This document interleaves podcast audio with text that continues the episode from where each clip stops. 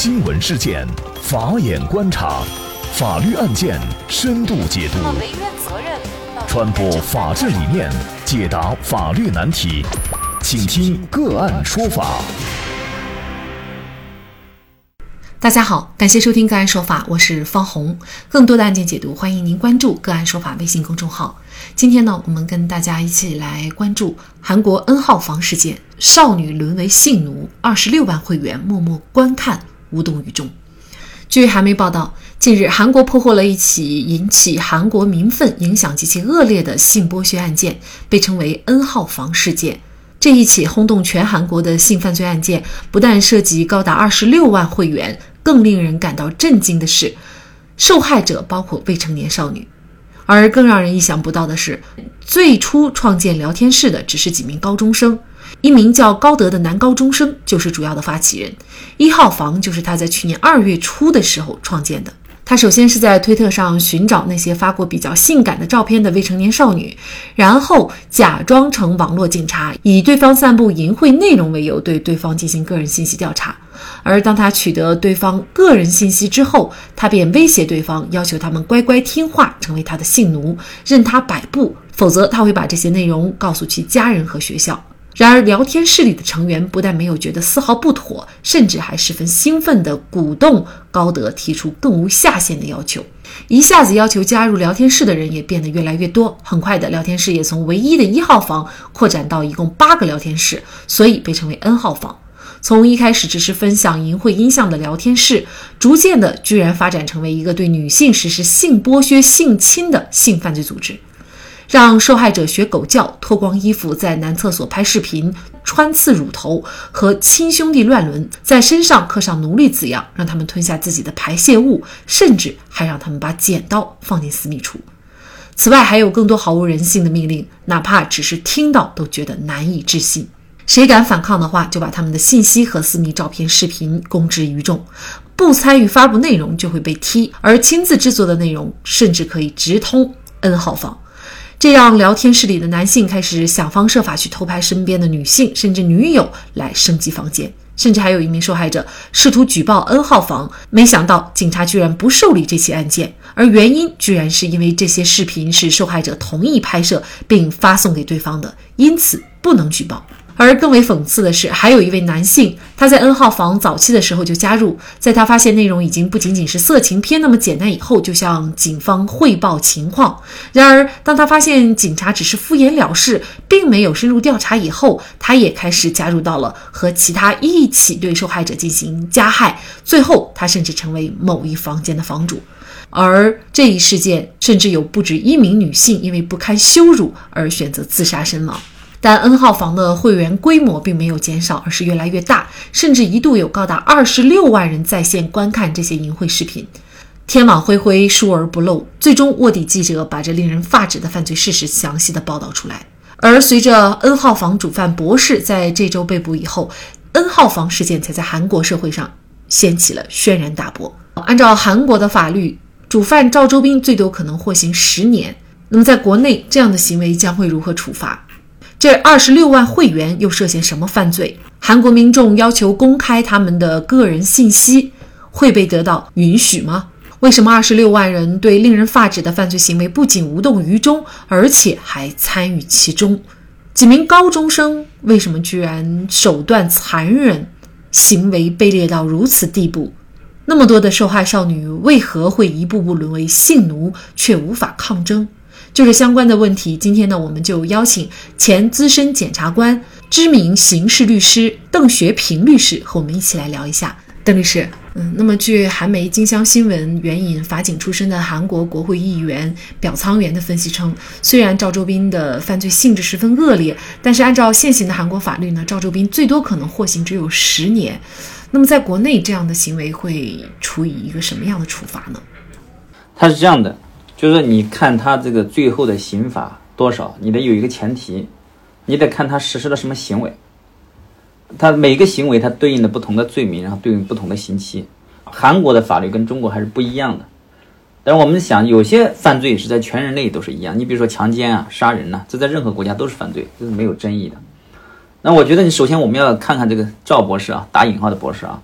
他的在这个事件当中做了些什么事。你像我们看看这个媒体报道，他做了一些什么事呢？第一个，他可能是把一些色情的图片、视频上传到一个聊天室里边，在这个聊天室里面给大家这个观看、分享，然后分享完了以后，就通过这个软件把这个信息给焚毁了，这是一个行为。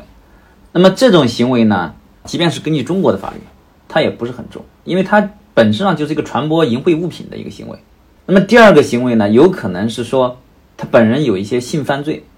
你比如说强奸，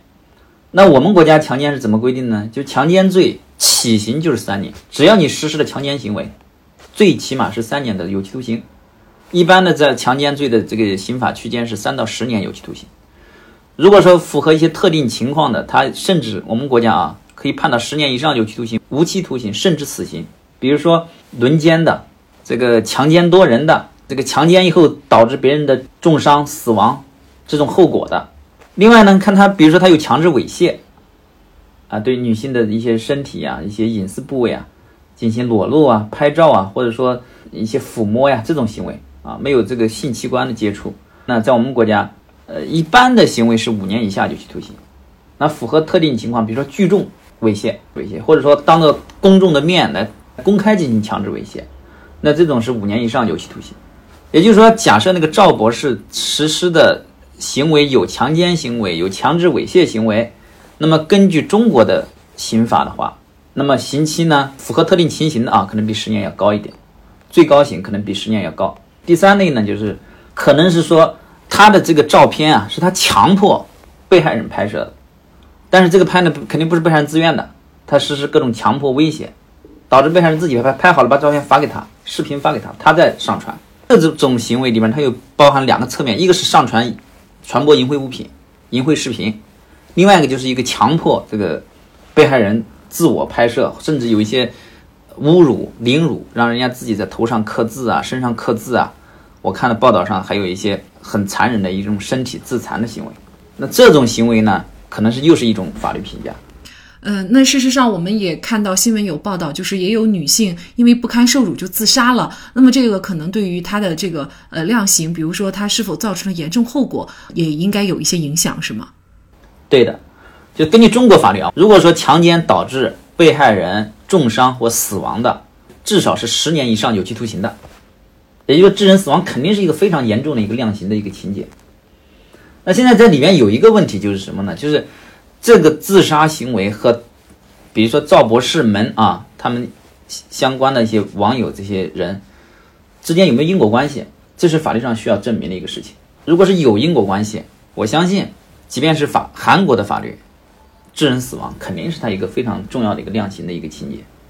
那其实这个事情让我们广大民众予以关注的，除了主犯的犯罪行为非常的恶劣。之外，还让人难以置信的就是有韩国有二十六万人参与其中，而且还享受其中。那么这些人交了会费的人呢？他有公务员，有教授，还有人气艺人，还有体育明星，还有著名的创业公司的 CEO 等等这些知名人士。那么他们应该说，不仅在整个的这个团伙犯罪当中，他们表现出了冷漠，甚至他们还参与进去，就是很多他会指使这个房主进行性侵行为。那么这些人又是否涉嫌犯罪呢？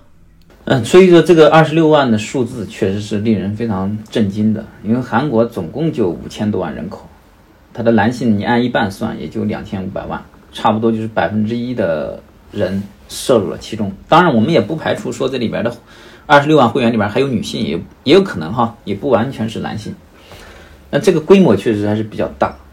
我想在世界范围内哈，我们经常看一些报道，就一些色情的网站、色情的信息，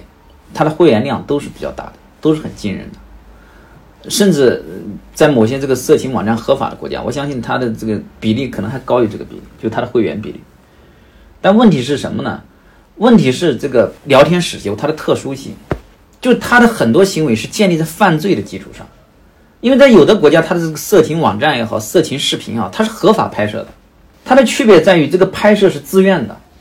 如果说它是合法自愿的，这个本身是一个道德选择的一个问题。韩国这个事情的恶劣之处在于，它很多事情它不是自愿，它是基于强迫。那这问题就是一个性质上的一个根本不同了。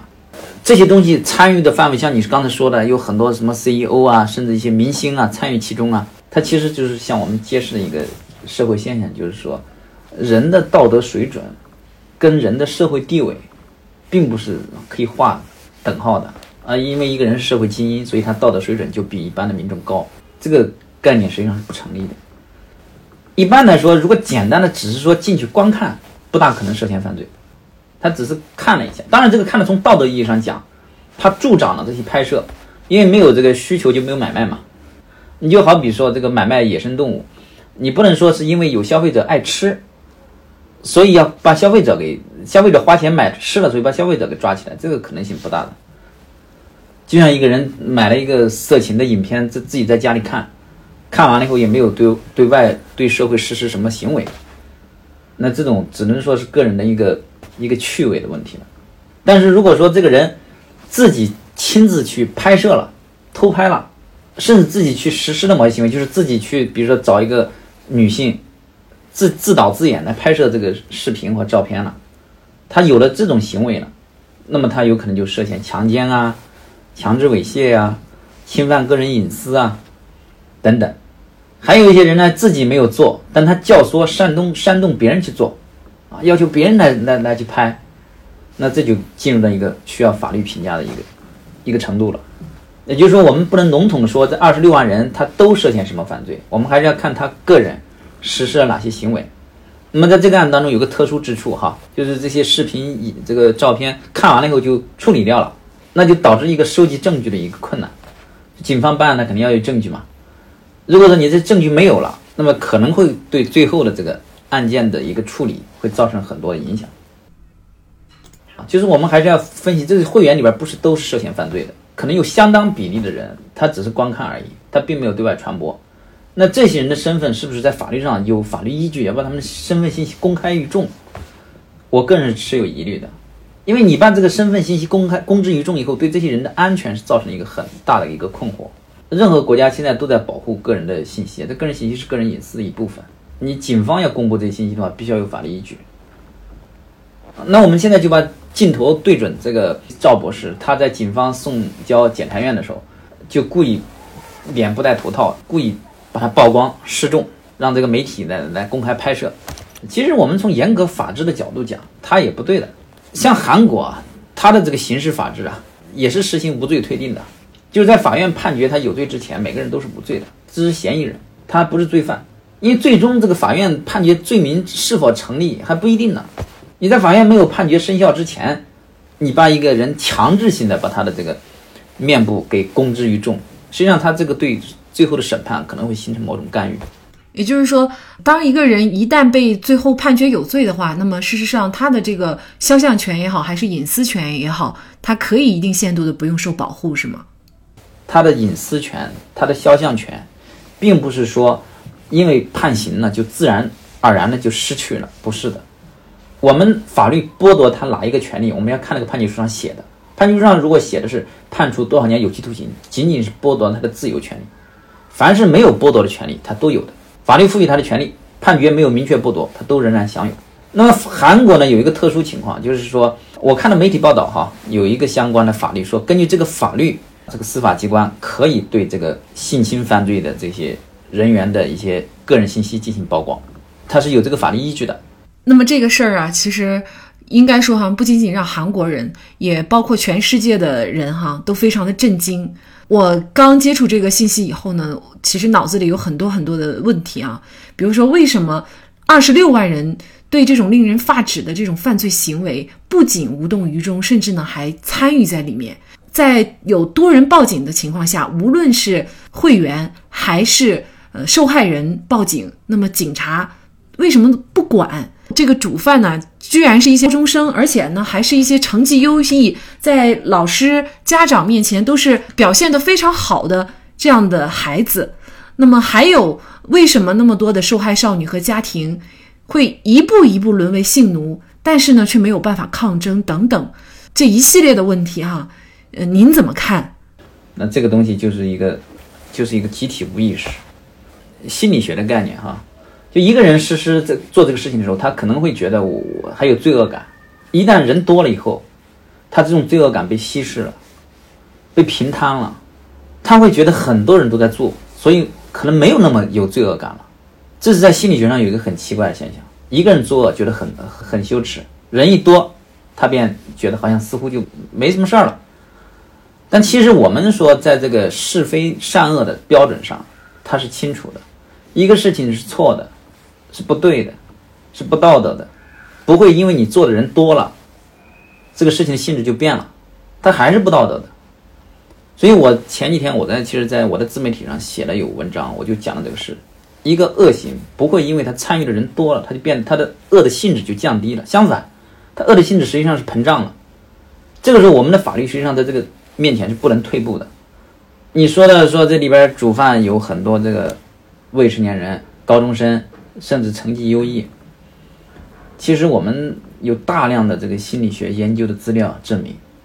未成年人有时候做起恶来，他比成年人更疯狂。人一生下来都有恻隐之心、怜悯之心，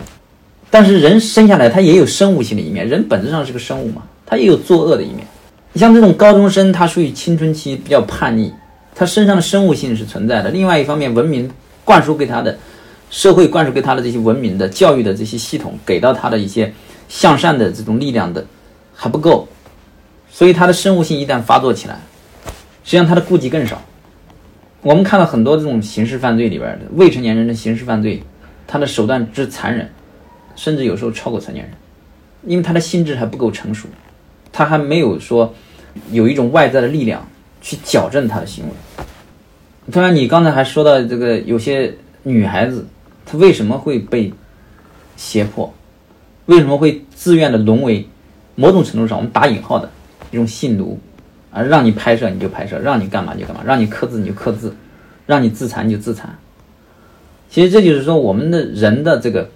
心理的成长，它跟生理的成长是不同步的。按照这个基因发育，它自然到了一个年龄，它的生理就成长成熟了。但是我们的心理呢，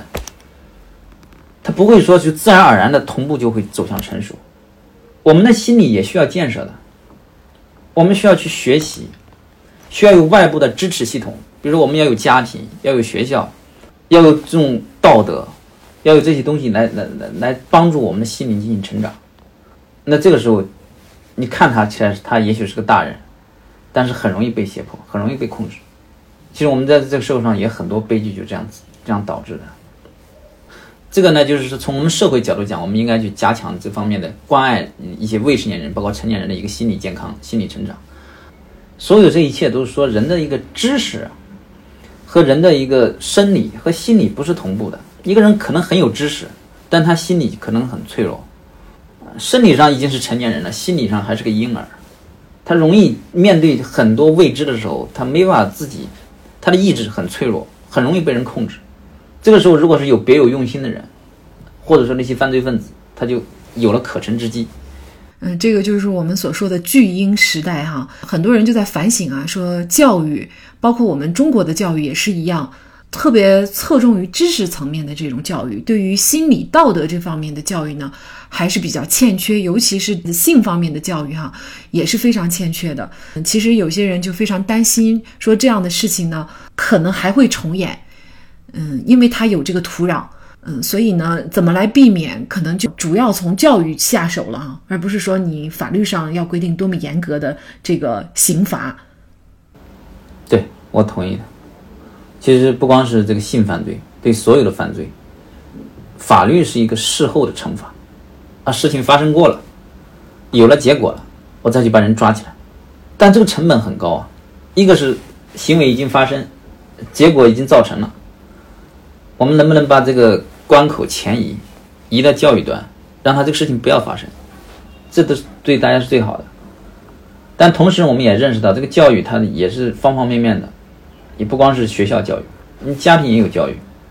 还有社会教育。一个未成年人，他放学了以后，现在是信息时代，他有手机，有互联网，他能够接触到很多的信息，不完全是学校输入的。那么这时候社会上给到他的信息，甚至有时候比学校给他的信息对他的影响力更大。所以，一个良好的社会，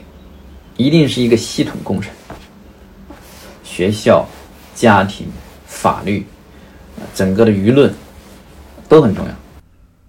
嗯，所以韩国社会也在反省哈，就是说为什么会发生这样的案件？事实上呢，韩国也有一些性侵的案例非常多，我们大家也还都还了解哈。那么他们说韩国是有一种性侵文化，这个我们不知道这个性侵文化为什么在韩国会有这样的一个土壤。但是据我自己的了解哈，在我去韩国的时候，我会发现韩国人是一个特别爱美的一个国家。嗯，无论是男是女，你会发现女孩子她可能会把主要的精力放在美上。这个主要表现在任何一个女孩子，只要你在外面见的，她一定是化着妆的，而且呢，穿衣打扮也一定是非常讲究的。即便是在冬天，她们也要穿裙子。其实海边的海岛的这个冬天啊，那个海风一吹是非常非常冷的，但是她们仍然是要光着腿穿裙子，还不穿任何丝袜。原因是什么？不是因为她们不怕冷，其实她们也特别冷，但是就是因为她们觉得穿裙子漂亮。然后你看韩国的男性也有一个特点，就是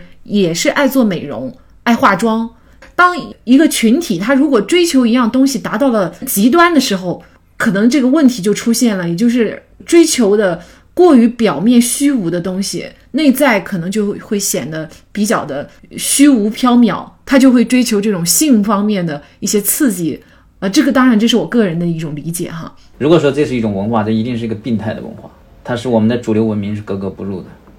那也说明韩国需要下更大的决心、更大的努力去矫正这种文化。我记得在美国曾经发生一个让很多人也是非常吃惊的一个案件，具体情节我记不清了，那么大概就是一个女孩被一名男子施暴，她在大呼救命，周边的很多人都听见了她的喊声，甚至也有人看到了整个的犯罪现场，但是没有一个人去施救。二战时期，德国人对犹太人的屠杀，应该也是一种集体无意识的表现。看来，这些集体无意识一旦形成，将非常可怕。所以，从这个角度看来，我们必须随时保持头脑清醒，保持独立思考的能力，才有可能会免于陷入其中。好，再一次感谢前资深检察官、知名刑事律师邓学平律师。另外，本周五的晚上八点，也就是三月二十七号晚上的八点，我们继续开启我们的第二场直播。本周五的主题是欠钱不还讨债有绝招。我们邀请到的嘉宾是全国优秀律师事务所云南大韬律师事务所主任、云南省律师协会刑事专业委员会副主任王绍涛律师，和我们大家一起来交流。那么在这个直播的过程当中啊，欢迎您遇到任何的讨债难题啊，都可以直接的现场通过发信息的方式向我们咨询，我们会当场给大家予以解答。因为我们请到的。包括上一场的资深嘉宾，在实际生活当中啊，如果您想有法律问题，能够找到资深的律师给你提供一些非常宝贵的、有价值的建议的话，事实上是非常难的。也希望大家能够抓住这样的机会，参与到我们个案说法的直播间，和我们进行沟通和交流。那么，大家如果想获得我们节目的图文资料，欢迎您关注“个案说法”的微信公众号，在历史消息当中就可以找到这期节目的全部图文资料。感谢您的收听，我们下期节目再见。